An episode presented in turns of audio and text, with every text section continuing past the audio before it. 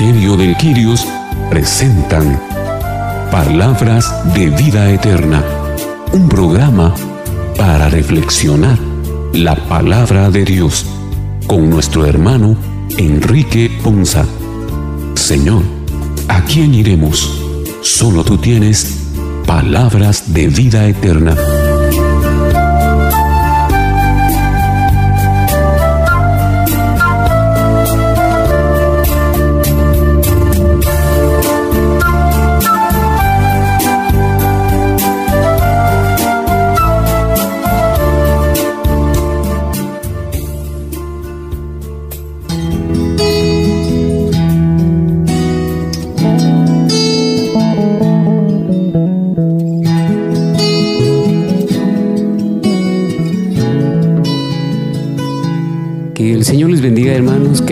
Qué alegría. Realmente este es un día muy especial para toda la iglesia.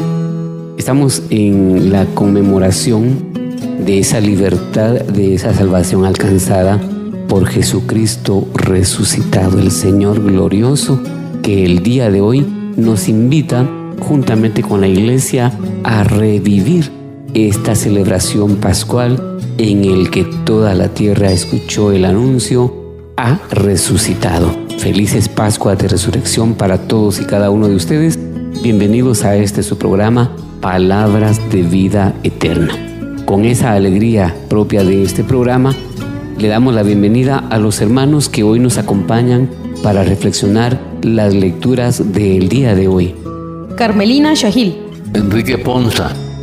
Boris García. Y Fernando Martínez. Iniciamos también nuestro programa como como ya es costumbre, y con toda la alegría de nuestro corazón, pidiéndole al Espíritu Santo que nos ilumine y que nos asista para que la palabra que vamos a reflexionar en este programa sea de bendición para cada uno de nosotros y sustente y edifique y transforme nuestras vidas. Por eso iniciamos nuestro programa invocando el nombre del Padre, del Hijo y del Espíritu Santo.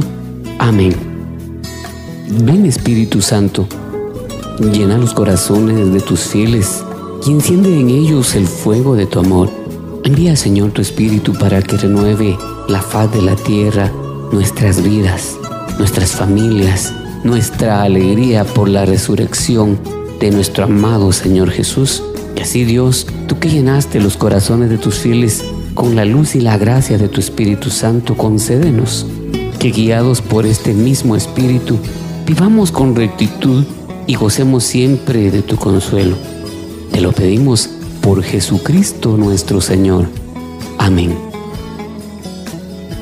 El día de hoy iniciaremos nuestro programa con el saludo que se escucha por toda la tierra en toda iglesia en la que nos congregamos los hijos de Dios. Por toda la tierra se escucha el saludo Felices Pascuas de Resurrección y es así como iniciamos nuestro programa, llenos de alegría, pues Cristo ha vencido a la muerte. Por nuestro bautismo, nosotros tenemos la dicha de declarar que tenemos vida con Él. En la alegría de esta Pascua, iniciemos este programa y en torno de Jesús el Señor resucitado, gocémonos y reflexionemos. Y a la luz de la palabra el día de hoy, nos vamos a llenar de la fuerza y la alegría del Señor para ser testigos de su resurrección, pues Él nos llama a que vivamos su vida, para que nos llenemos de amor y de su paz. Así pues, con esa alegría y llenos de esperanza, comencemos nuestras reflexiones.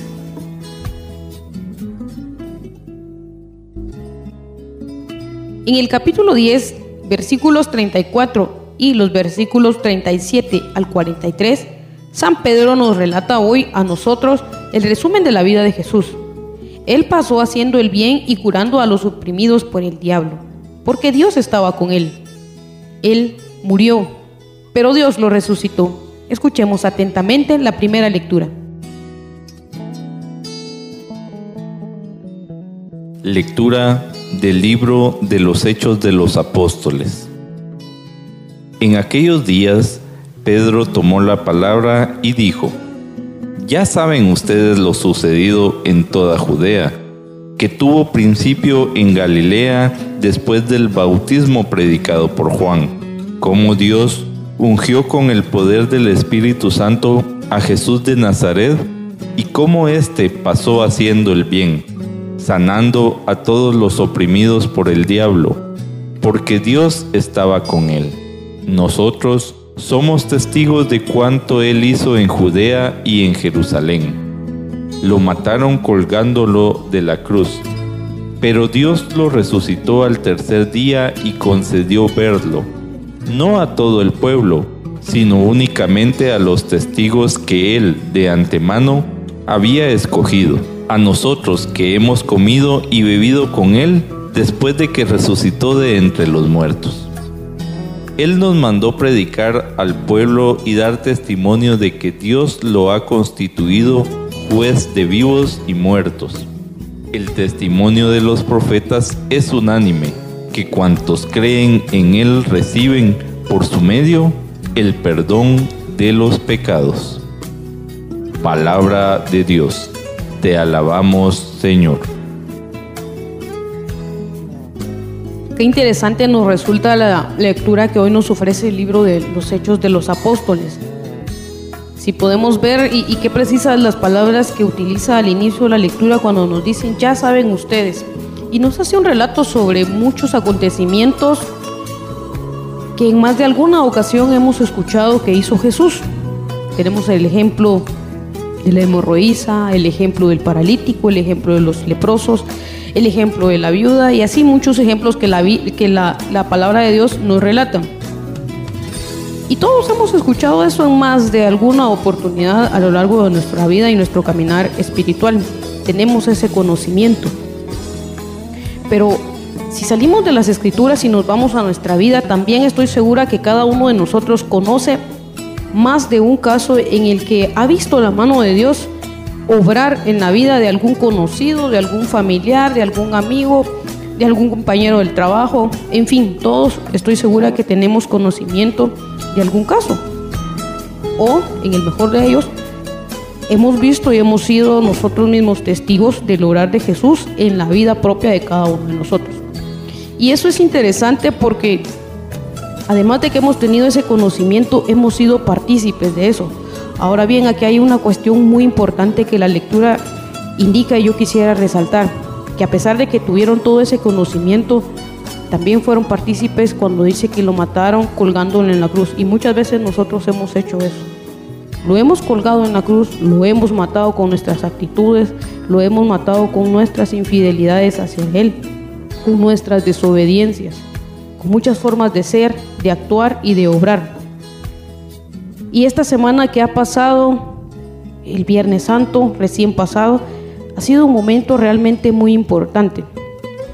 Que hoy, dos o tres días después, ya se nos olvidó, ya perdimos ese valor, ya lo dejamos en el olvido, como solemos hacerlo cada vez que acudimos al Señor, implorándole y clamándole que nos ayude en alguna situación. Obtenemos el favor, obtenemos el beneficio, obtenemos la bendición. Y a la vuelta se nos olvida. Una vez que pudimos sacar lo que nosotros queríamos, que pudimos obtener de lo que queríamos, lo que tanto le pedimos, se nos olvida y ahí lo dejamos en el olvido. Y entonces pasa esto, pasa que dejamos de tener esa comunión, pasa que dejamos de darle esa importancia. Y entonces sucede lo que al final de la lectura relata, que Él concedió verlos ya no a todos, ya no a todos, sino únicamente dice a aquellos que fueron escogidos. Pero ¿quiénes fueron los escogidos? Los que comieron y bebieron con Él. Y ahí viene algo muy importante de lo que vivíamos en esta Semana Santa, especialmente el jueves santo, cuando nosotros recordábamos todo el momento de la institución eucarística, el momento sublime en donde participamos de esa cena con Jesús, en donde Él nos deja su cuerpo y nos deja su sangre. Y ahí es donde resalta la importancia de esta lectura porque también viene a nosotros ese recordar que es muy importante y es de suma de sumo valor que nosotros tratemos y nos esforcemos de tener esa comunión, esa comunión con la Eucaristía, esa comunión con la sangre de Jesús. Porque cuando nosotros mantenemos esta comunión, tan real, tan nuestra, tan íntima con Él, entonces vamos a tener esa bendición de poderlo ver en cada momento. Pero si nosotros por el contrario nos alejamos y dejamos de darle la importancia a estos sacramentos que la iglesia nos ofrece, entonces seguramente lo han experimentado tanto como yo que cuando nos hemos alejado, cuando hemos dejado de tener esas experiencias de comunión, realmente es una sensación de un vacío en el corazón. Hay algo que nos hace falta y eso que nos hace falta se llama Jesús en nuestra vida. Por eso es tan importante y, a mí me impacta mucho la lectura que hoy nos presenta el libro de los Hechos porque también nos hace, nos hace ese llamado, nos muestra dos panoramas.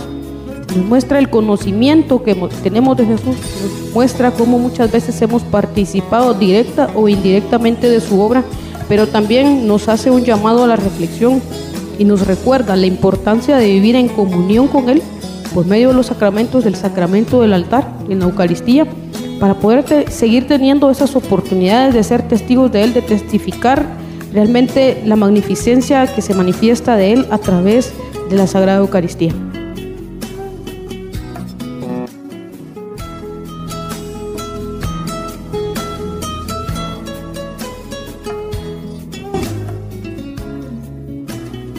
Es interesante ver cómo en esta primera lectura inicia indicando que Pedro toma la palabra. Y recordemos es el mismo Pedro que había negado al Señor. Es el mismo Pedro que sintiendo ese temor, esa angustia, ese miedo, puso sus ojos en su autosuficiencia, en salvar su pellejo ante las circunstancias. ¿Cuántas veces nos ha tocado situaciones similares en las cuales nos negamos a ver el rostro del Señor. ¿Cuántas veces le hemos dado la espalda al Señor y hemos negado que Él es nuestro Salvador? Y hoy Pedro nos enseña cómo después de haber pasado estas situaciones, Él da la cara, Él como diciendo, bueno, yo ahora doy mi vida por el Señor y que de hecho luego pues dará su vida por el Señor. Es esa firmeza, esa convicción y esa certeza que ahora después de haber pasado todo este, este proceso de purificación, de renovación y de reconstrucción, le da la valentía y la seguridad a Pedro como nos la debería de dar a nosotros. Como ahora debemos de ver a Jesucristo de forma diferente que ha hecho un paso trascendental para nosotros, que ahora debemos de recordar, como las palabras de, de Papa Francisco, que ni la muerte tiene la última palabra. Y vemos cómo ellos están dando testimonio de esa muerte en cuerpo y espíritu del Señor, pero que también ahora dan testimonio de esa resurrección del Señor. Y ese testimonio es el que debemos de dar nosotros con nuestras vidas, para que tengamos también nosotros esa convicción, esa confianza, esa certeza de que si el Señor ha vencido a la muerte y que en algunas lecturas anteriores nos decía que es el nombre que ahora el mismo Padre reconoce y le da ese nombre que está sobre todo nombre, y que toda rodilla se dobla en el cielo, en la tierra y en los abismos, que ahora nosotros entendamos que fue nuestro Señor Jesucristo el que venció a la muerte, el que tomó las llaves del infierno y que ahora quiere también abrir nuestro corazón. Que tenemos que tener ahora esa certeza que es Jesucristo quien venció a la muerte, quien ahora limpió mis pecados, quien ahora debe ser mi Mesías, mi Salvador. Pero que lamentablemente nosotros seguimos manteniendo esa autosuficiencia, ese egoísmo, esa soberbia que nos impide abrir los ojos, que nos impide abrir nuestros oídos a esa grandeza del Señor, a esa resurrección que como lo dicen también en, en las escrituras, si Cristo no hubiera resucitado, vana sería nuestra fe. porque justamente tal vez el Señor en todo su proceder venía indicando que Él iba a tener ese proceso de cruz, pero que también iba a tener ese proceso de grandeza en el cual iba a ser glorificado en su resurrección.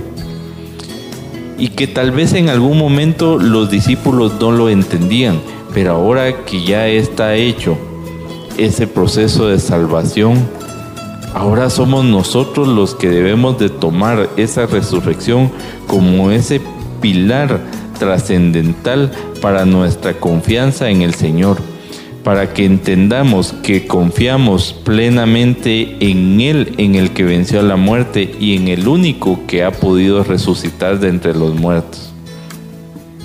Que nosotros podamos dar testimonio de eso en nuestras vidas y también poder llevar esa, esa nueva a nuestros hermanos. ¿Para qué? para que cuanto de verdad nosotros creamos en esa situación, podamos por su medio, dicen las últimas palabras, obtener el perdón de nuestros pecados. Es esa confianza, esa certeza, esa ilusión, esa esperanza y esa fortaleza que debemos de tener ahora en Jesucristo ya no tanto martirizado, ya no tanto crucificado, sino ahora glorificado en su resurrección.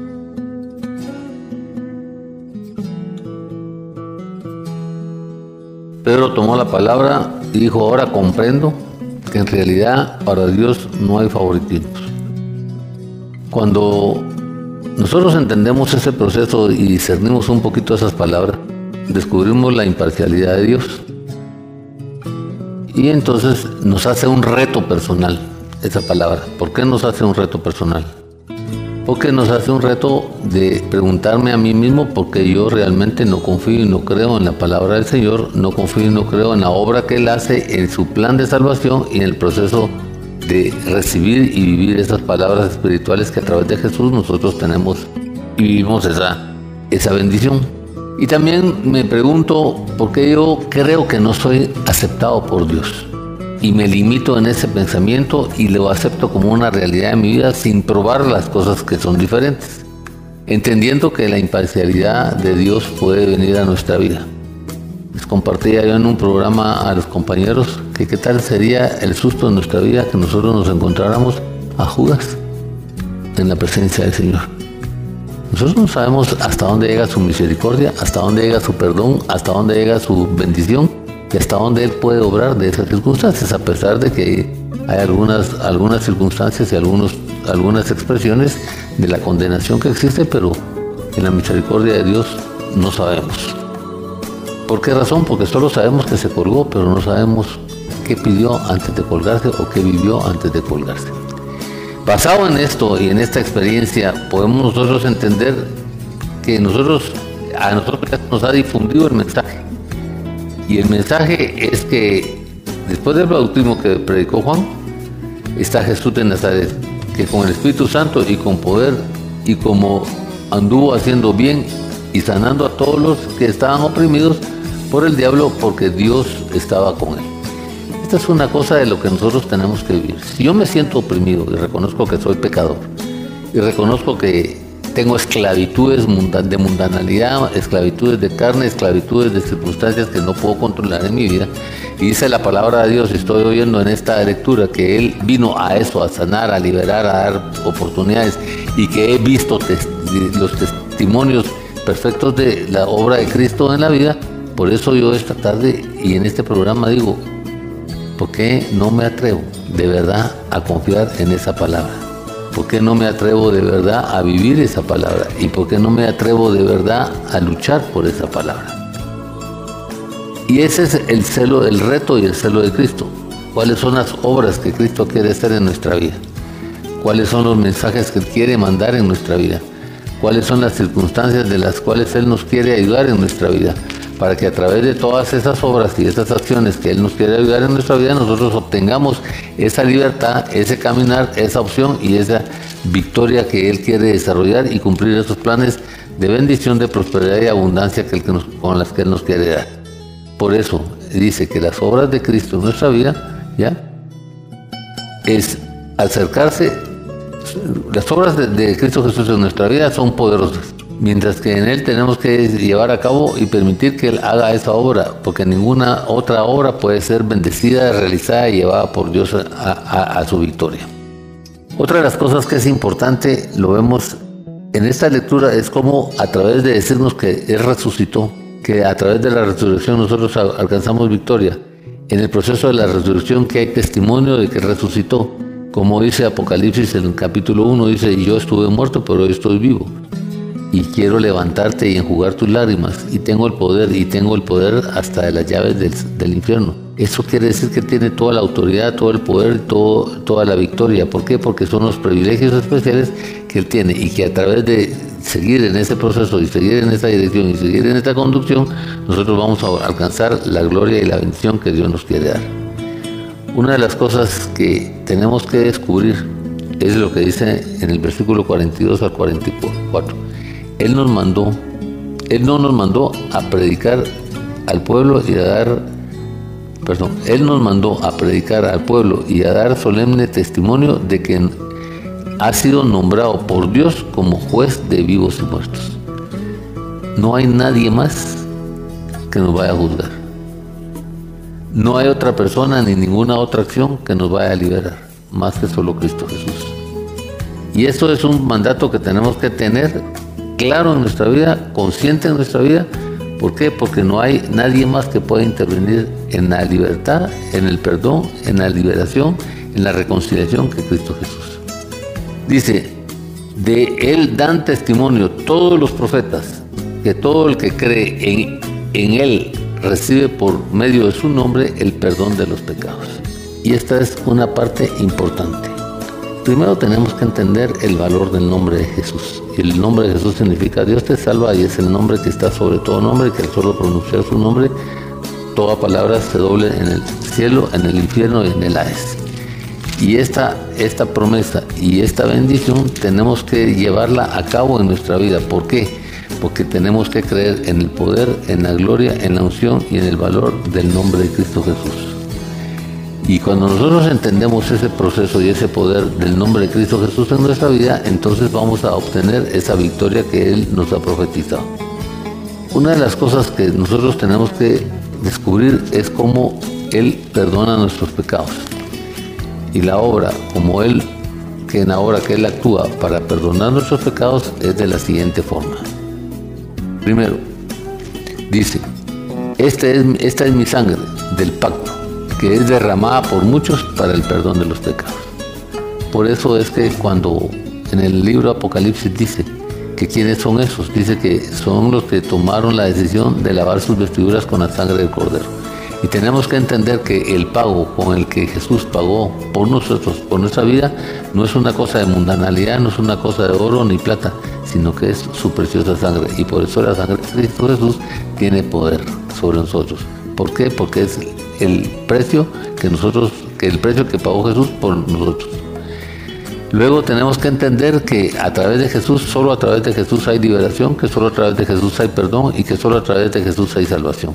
¿Por qué? Porque Él fue precisamente a la cruz y dice Colosenses que Él nos entregó el acta con todas las condenaciones, con todas las causas eh, eh, en nuestra contra y que nos lo otorgó y nos dijo, nueva criatura eres, nos redimió para que nosotros pudiéramos iniciar el proceso de nuestra vida. Y ahí fue a través del arrepentimiento y a través de las circunstancias de querer convertirnos, Él perdona nuestros pecados, nos lava con su sangre, nos otorga la victoria y nos otorga el proceso de caminar. Por eso Pedro dijo en Hechos de los Apóstoles, arrepiéntase y bautícese cada uno de ustedes en el nombre de Jesucristo, para el perdón de sus pecados y, y recibirán el don del Espíritu Santo. Yo tengo que reconocer y confesar en el nombre de Cristo Jesús mi pecado. Arrepentirme, arrepentirme y convertirme y sumergirme verdaderamente, que eso es lo que significa bautismo, sumergirse a a sumergirme a su voluntad, sumergirme a sus procesos, sumergirme como su mi líder, sumergirme como su Señor, como mi Dios y como mi Salvador. Y por eso es que entendiendo este proceso es que vamos a entender que nosotros somos liberados. ¿Por qué? Porque solo a través de Cristo Jesús hay perdón y que nadie más puede juzgarnos en esta vida. Por eso, como dice Hechos de los, Hechos de los Apóstoles y dice también en Romanos, ¿quién los va a condenar? Si yo estoy con ustedes, ¿quién contra ustedes? Y si yo los perdono, ¿quién los va a condenar? Y de todo esto saldremos más que victoriosos.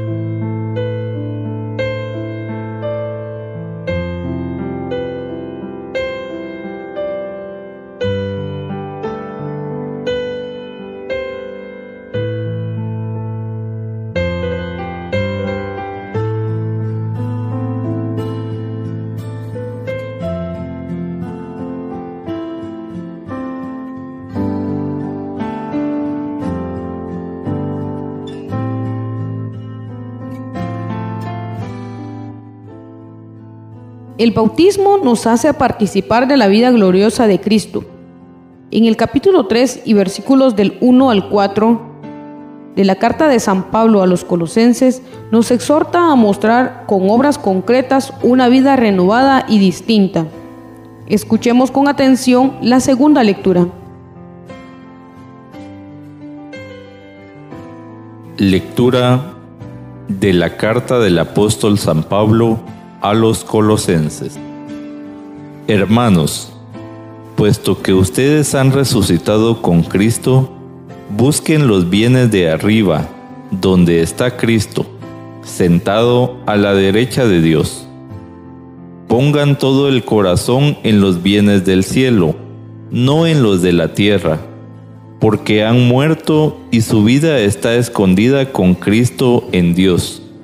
Cuando se manifieste Cristo, vida de ustedes, entonces también ustedes se manifestarán gloriosos juntamente con Él. Palabra de Dios, te alabamos Señor.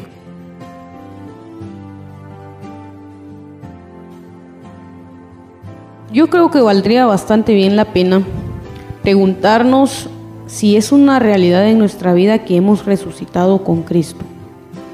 Hoy celebramos ese acontecimiento más importante para la vida de cualquier cristiano, la resurrección de Jesús. Y San Pablo en su carta a los colosenses nos dice que nosotros hemos resucitado con Él. La gran pregunta a la que nosotros debemos de hacernos cada uno es si de verdad hemos resucitado con Él. Si ha sido así, una forma de saberlo es que hemos empezado a buscar las cosas de arriba. Y es que muchas veces nosotros nos equivocamos y nos esforzamos tanto por, por acumular bienes materiales, por hacer riquezas, por tener una mejor condición de vida, un mejor estatus, una mejor posición social. Especialmente los que en algún momento de la vida tuvimos eh, carencia de muchas cosas, vivimos en escasez en nuestra infancia cuando somos grandes, el mayor anhelo es acceder a, una vida un poco más, digamos, económicamente buena, darnos ciertos lujos por ahí.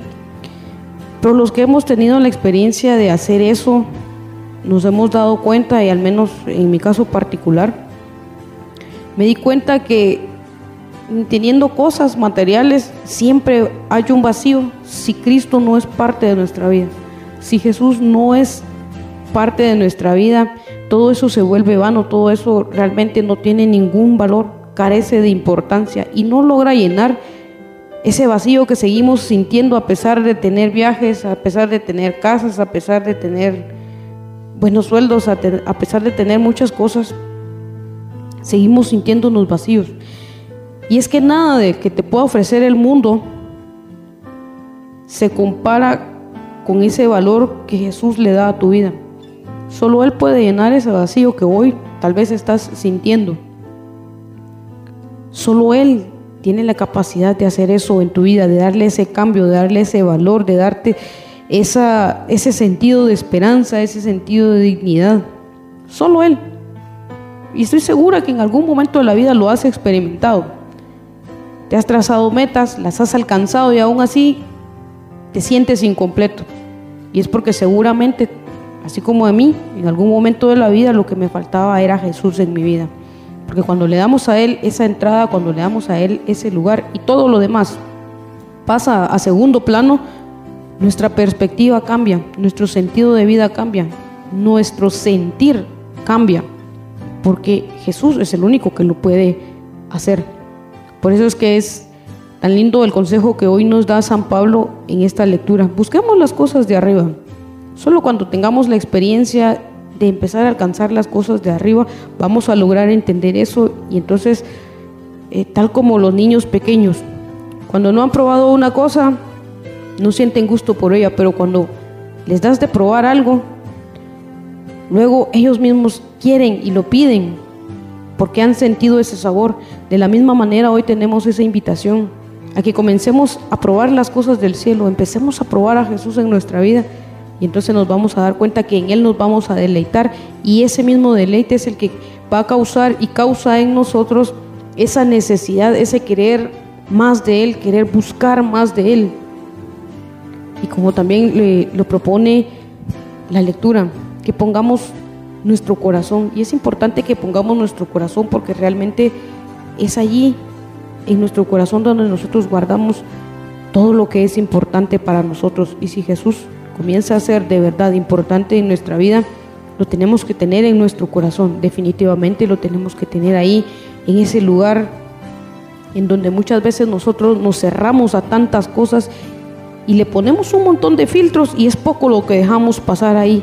No le pongamos esos filtros a Jesús, quitémosles esos candados, quitemos ese corazón de piedra y démosle entrada, démosle esa oportunidad de que nosotros podamos sentir su presencia, podamos sentir su obra, podamos sentir su, su compañía en nosotros, pero sobre todo podamos sentir cómo Él a través de nosotros puede orar, cambiar y también usarnos para que otras personas lo puedan conocer y puedan tener ese cambio y puedan tener esa experiencia, porque también creo yo que es parte importante que no seamos egoístas, que si hemos tenido esa experiencia con Jesús, si hemos tenido ese conocimiento de Jesús, que también lo compartamos, porque también es parte del llamado que tenemos.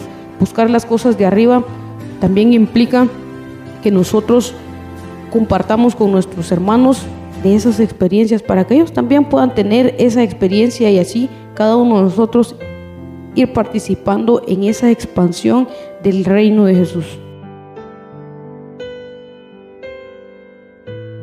En esta época en la cual pues de alguna manera se ha manifestado mucho, mucho sufrimiento, mucho dolor, mucho, mucha tristeza en nuestras vidas por situaciones que la humanidad ha estado viviendo el Señor nos quiere dar esa resurrección. Cristo quiere resucitarnos. Y es que como lo hemos platicado en anteriores programas, no se necesita eh, morir, que nos quiten la vida para sentirnos muertos. ¿Cuántos de nosotros hemos andado muertos en vida?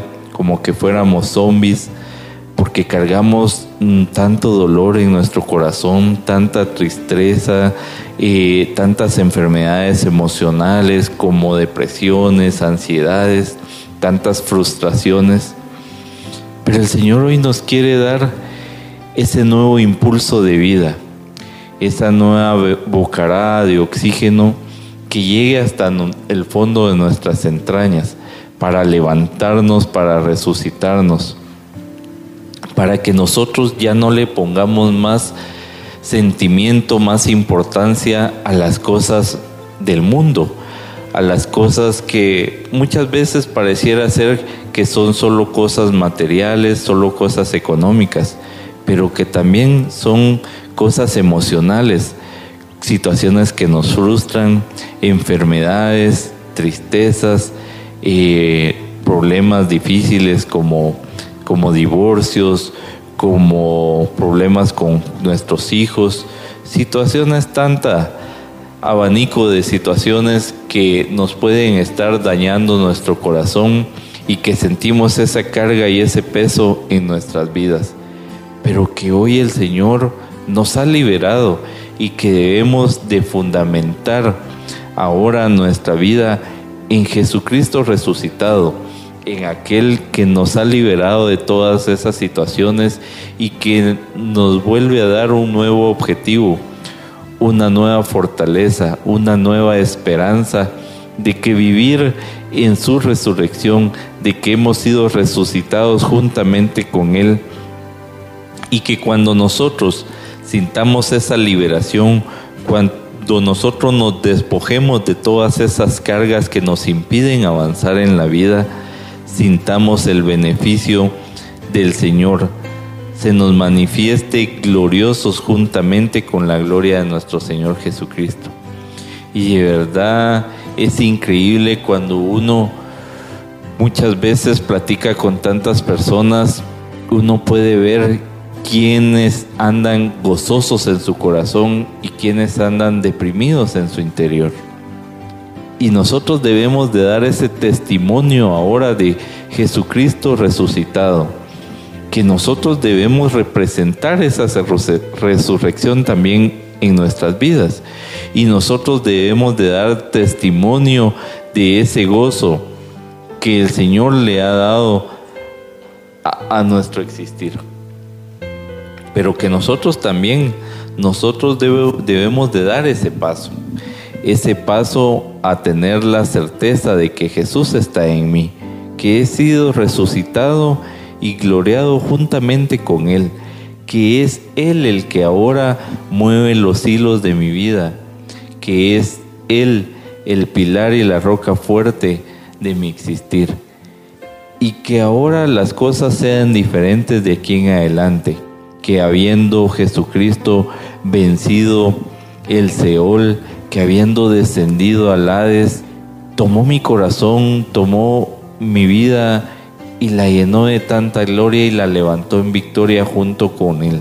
Esa es la esperanza, esa es la fortaleza que debe llenar mi vida y despojarme de tantas cargas que tengo yo y que no me dejan ver su rostro, no me dejan escuchar su palabra y no me dejan avanzar a esa victoria que Él ha logrado para mí y para ti.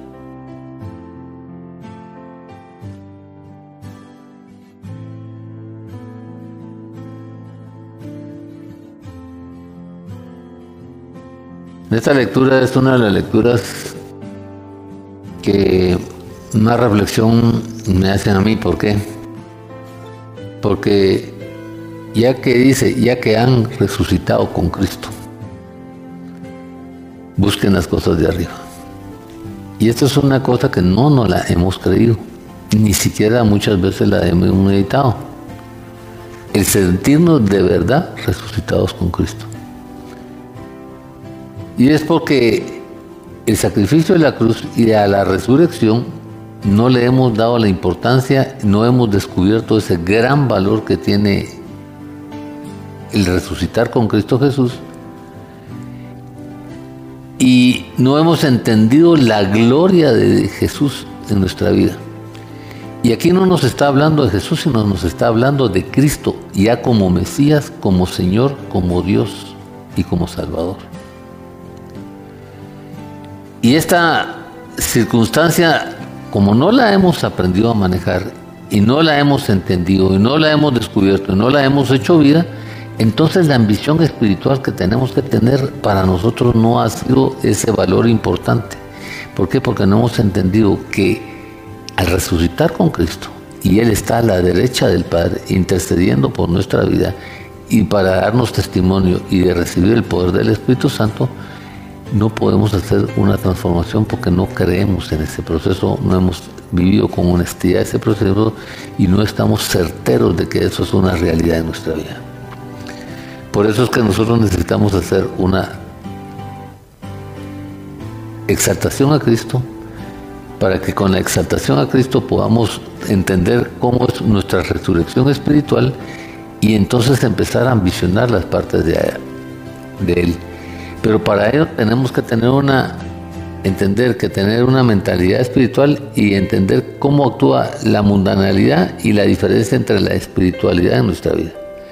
Y que tenemos que haber muerto al pecado y muertos con Cristo para poder resucitar y poder experimentar esta esta gracia y esta bendición que Dios quiere tener para nosotros. vamos a, a, ver algunos procesos y algunas situaciones que Dios quiere. Tenemos que entender en nuestra mente espiritual, en nuestro recurso espiritual, en la resurrección espiritual, cómo Dios resucitó y cómo Dios, cómo Jesús fue rescatado. Dice, yo profeticé tal como el Señor me lo había ordenado. Y el aliento de vida entró en ellos, entonces los huesos revivieron y se pusieron de pie.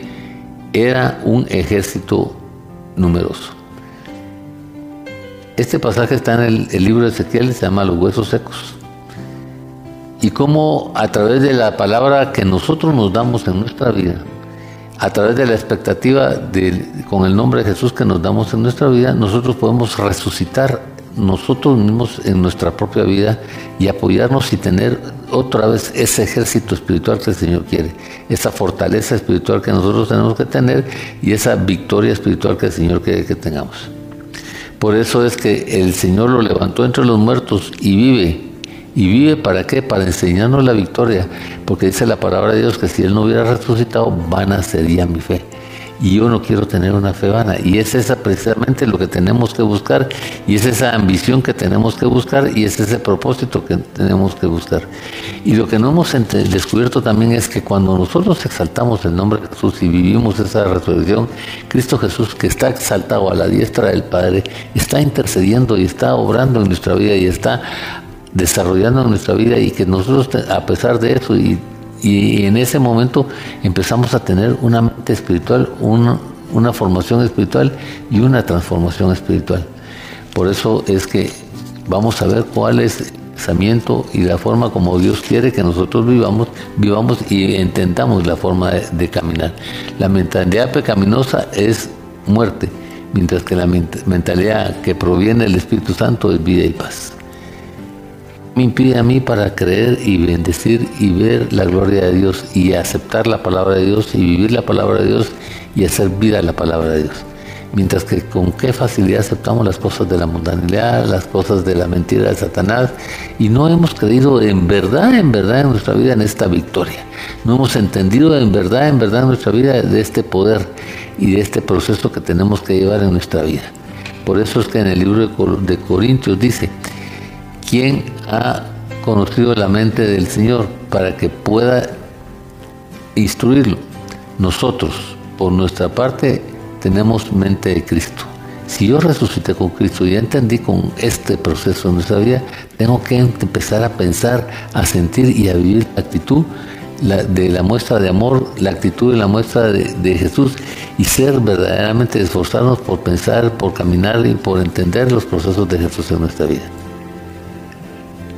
Por eso es que en su palabra dice que dentro de nosotros, dentro de nuestro templo, meditemos su gran amor, que vivamos esos planes que Él tiene preparados para nosotros, que pongamos nuestra confianza en el Señor y que si la gracia nos es dada y que por esa gracia vamos a ser perdonados y liberados, nosotros tenemos que sentir, vivir y experimentar esa victoria que Él quiere desarrollar en nuestra vida tienes que entender que te, está bien, tienes que morir al pecado ahora en, esta, en este Viernes Santo. Tienes que morir a las cosas del mundo, tienes que ir con Cristo a ese, a ese sacrificio, pero te tienes que levantar en victoria en el momento de la resurrección de Cristo Jesús en tu vida.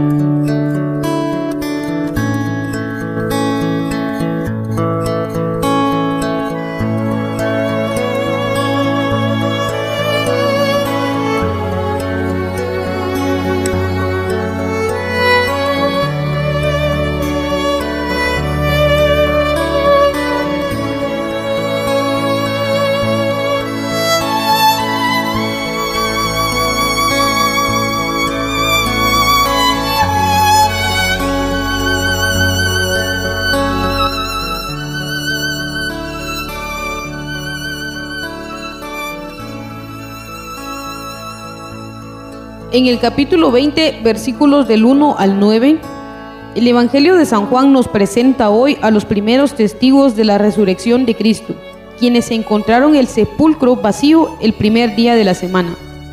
Escucharemos ahora el anuncio de la primera mañana de Pascua. Cristo ha resucitado, Él vive. Escuchemos con mucha atención la lectura del Santo Evangelio.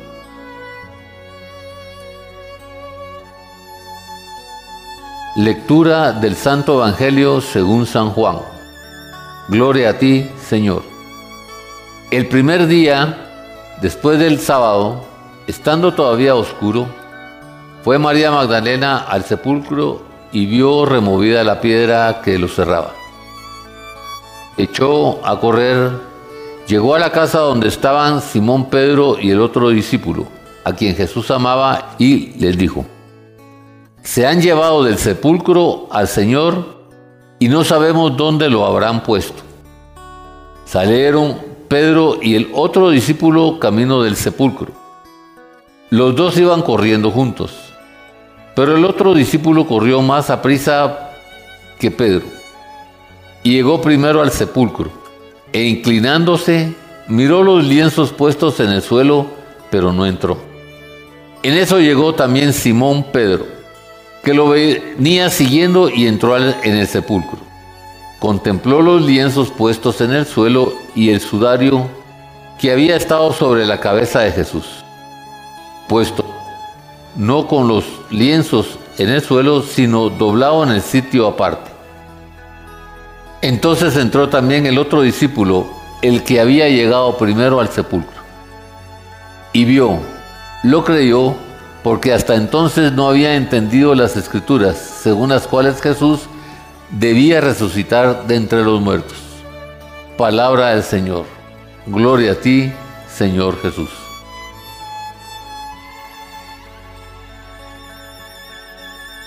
Una cosa interesante dentro de la lectura del Evangelio y es la expresión que dice Magdalena, se han llevado del sepulcro al Señor y no sabemos dónde lo habrán puesto. Es probable que ahora mismo en nuestra vida nosotros hayamos perdido a Jesús y no sepamos en dónde está. Pero hay una, hay una esperanza acá. Y así como Magdalena corrió, ella supo a quién buscar, a sus hermanos de comunidad, a su líder. También nosotros estamos llamados a tener en muchas ocasiones esta actitud. Cuando no sabemos qué se nos hizo Jesús, cuando no sabemos en dónde está, es necesario que nosotros tengamos la humildad de poder pedir ayuda en nuestros compañeros de grupo, con nuestros sacerdotes, con nuestros guías espirituales, para que por medio de ellos y con la ayuda de ellos y con su apoyo, nosotros también logremos volver a tener ese encuentro con Jesús, lo volvamos a encontrar en nuestra vida y no al contrario como a veces solemos hacer. Es que lo perdemos y lo más fácil es solo decir no sé dónde está y tomamos caminos diferentes y no buscamos ayuda. Y entonces lejos de resolver muchas situaciones nos complicamos más la existencia. Y eso es algo que a mí me llama la atención hoy, ver cómo María Magdalena nos deja esta enseñanza. Pero además también encontrar ese espíritu y ese sentimiento de preocupación de no saber dónde está su Señor.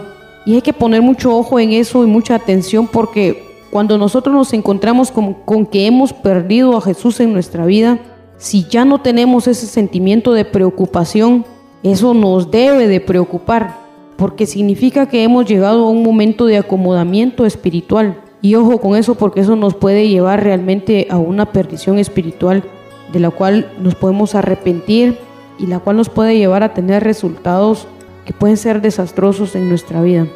Así que si hoy hemos perdido a Jesús, busquémoslo. Busquémoslo así como, como María Magdalena. Corramos hacia Él, hagamos todo lo que tengamos que hacer para poder volver a encontrarlo, para poder volver a tener con Él ese acercamiento, para poder volver a tener en Él esa dirección en nuestra vida.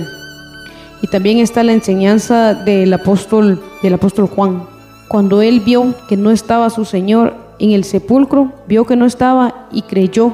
Y eso también es algo bien importante y es una enseñanza que nosotros debemos de tener presente, el creer. Muchas veces escuchamos la palabra del Señor y no creemos.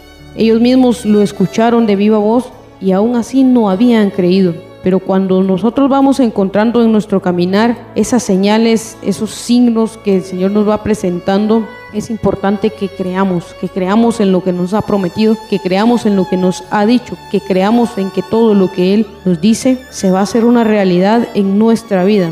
Pero para eso nosotros tenemos que abrir nuestros ojos espirituales, dejarnos conducir para poder ver cada una de esas manifestaciones que Él nos quiere presentar en nuestra vida. Y sobre todo hoy, ese acontecimiento tan importante, la resurrección, que de verdad hoy tengamos esos ojos de fe que nos permitan creer que de verdad Jesús resucitó, creer que Él de verdad está vivo porque si no lo creemos, entonces de nada sirve todo lo que nosotros hagamos dentro de la iglesia, en obras de caridad, en obras de misericordia, de nada sirve si no creemos que Él resucitó, porque entonces todo eso se vuelve vano, como lo dice la Escritura. No tendría ningún sentido hacer todo eso si no creemos que Él de verdad está vivo, que Él de verdad resucitó, que Él de verdad venció la muerte y que Él de verdad es el Señor de señores, el Rey de reyes, a quien nosotros le debemos dar ese lugar en nuestro corazón y en nuestra vida, mantener esa esperanza. Así como, por ejemplo, los que hemos perdido a un familiar, y hoy para mí es un día especial porque hace cinco años que, falleció mi hermano, en un 4 de abril como hoy. Y hoy por hoy eh, sigue estando dentro de mí ese sentimiento de, de, amor, de aprecio, de saber que me voy a reencontrar con él en algún momento, en, esta, eh, en la otra vida, en esa vida eterna. Yo creo que también es importante que así como tenemos ese sentimiento y esa esperanza de volver a ver a nuestros seres amados, deberíamos de tenerla más con Jesús, de tener ese anhelo de, de, volver, de verlo, de poder verlo a Él realmente cara a cara. Pero eso solo se logra de una manera. Cuando nosotros extrañamos y cuando nosotros anhelamos de verdad ver a alguien, es porque hemos amado a esa persona. Si hoy por hoy nosotros no estamos teniendo ese sentimiento en nuestro corazón, vale la pena pensar por qué. Y sería muy triste llegarnos a descubrir que si no tenemos ese sentimiento de esperanza de ver a Jesús de cara a cara, es porque sencillamente aún no hemos llegado a amarlo. Y por eso es que no nos hace falta y por eso es que no nos ilusiona. Así que hoy ahí está esa invitación de verdad muy linda a creer de verdad y a confiar realmente y a tener sobre todo esa esperanza de verlo y poder tener ese reencuentro con Él y correr hacia Él como lo hizo María Magdalena en su momento. Es importante varios, varias cosas acá. Primero el amor de María Magdalena, a quien mucho se le perdona, mucho agradece. Es una enseñanza muy grande porque nosotros de verdad no hemos pensado ni siquiera cuánto nos ha perdonado y por eso no hemos sido agradecidos. La ilusión de ella era, era irlo a embalsamar y la duda que ella tenía era quién le la piedra. Y ver la intención de ella, el corazón de ella y la obra que quería hacer en Cristo Jesús, Dios ya había permitido que le movieran esa piedra. La tristeza y la angustia de no encontrarlo, la tristeza y la angustia de volverse a encontrar sola, sin Él, y en ese vacío, no solo el sepulcro estaba vacío, su corazón también estaba vacío, tenía tristeza, tenía melancolía, porque ese amor que ella le tenía a Jesús era tan grande. Ese, es importante ver cómo ella fue a buscar esa ayuda, como decía la hermana Carmelina, fue al lugar adecuado, a llamar a sus hermanos, a contarles con angustia lo que había sucedido y decirles que su Señor no lo encontraba y no lo miraba. Vemos también la carrera de Pedro, Pedro y Juan, después de haber negado, o sobre todo Pedro después de haber negado a Jesús, cómo se sentía dentro de él mismo, pero sin embargo exhalió y valió más el poder, el amor y la gracia que él le tenía a Jesús que el momento ese de recordarse del gallo. Lo fue a ver. Y también se percató de que Jesús había resucitado vio con testimonio de que Jesús había resucitado. Juan, que había estado ahí, en la cruz que siempre estuvo, que fue el único que estuvo, también fue a descubrir que Jesús había resucitado. El testimonio, uno de los testimonios más fuertes puede ser el de él, porque él inclusive fue con María a recibir el cuerpo de Jesús cuando José de Arimatea le, le dio el sepulcro a Jesús para que lo enterraran ahí. ¿A qué nos lleva esto? Seguimos una vida sin esa confianza, sin esa certeza, sin esa seguridad y sin haber ido a ir, haber llegado todavía al sepulcro a nosotros mismos para ver que Cristo Jesús de verdad resucitó. Y como no hemos querido ir al sepulcro porque no nos ha llenado de ilusión, porque no creemos en su verdad, porque no creemos en su palabra, porque creemos que es una historia y no hemos entendido el valor de la resurrección en nuestra vida, por esa razón nosotros todavía seguimos ignorando su palabra, faltos de fe y faltos de confianza. Pero esta Semana Santa, en esta victoria, te tuvo que haber servido esta Semana Santa para encontrar esta victoria y haber entendido el plan de salvación, el plan de victoria, el plan de resurrección. Y como nos decía la escritura de Colosenses en la lectura anterior, hemos resucitado con Cristo. Y si hemos resucitado con Cristo, tenemos que empezar a ambicionar las cosas de arriba. Recuerda, si tú no crees que de verdad Jesús resucitó, vana sigue siendo tu fe. Cristo Jesús ha resucitado. Sí, Señor, Él ha resucitado.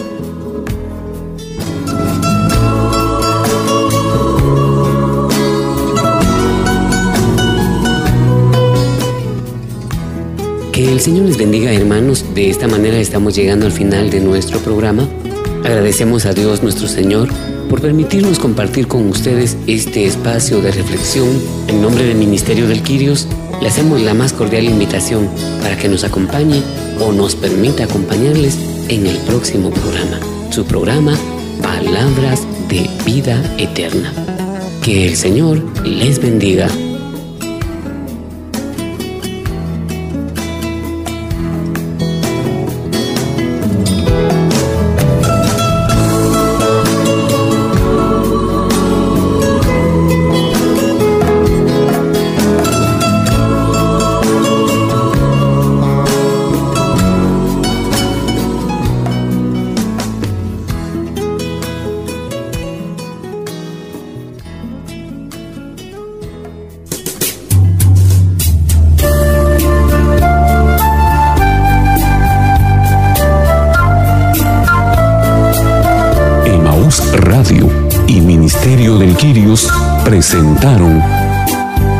Palabras de Vida Eterna, un programa para reflexionar la palabra de Dios.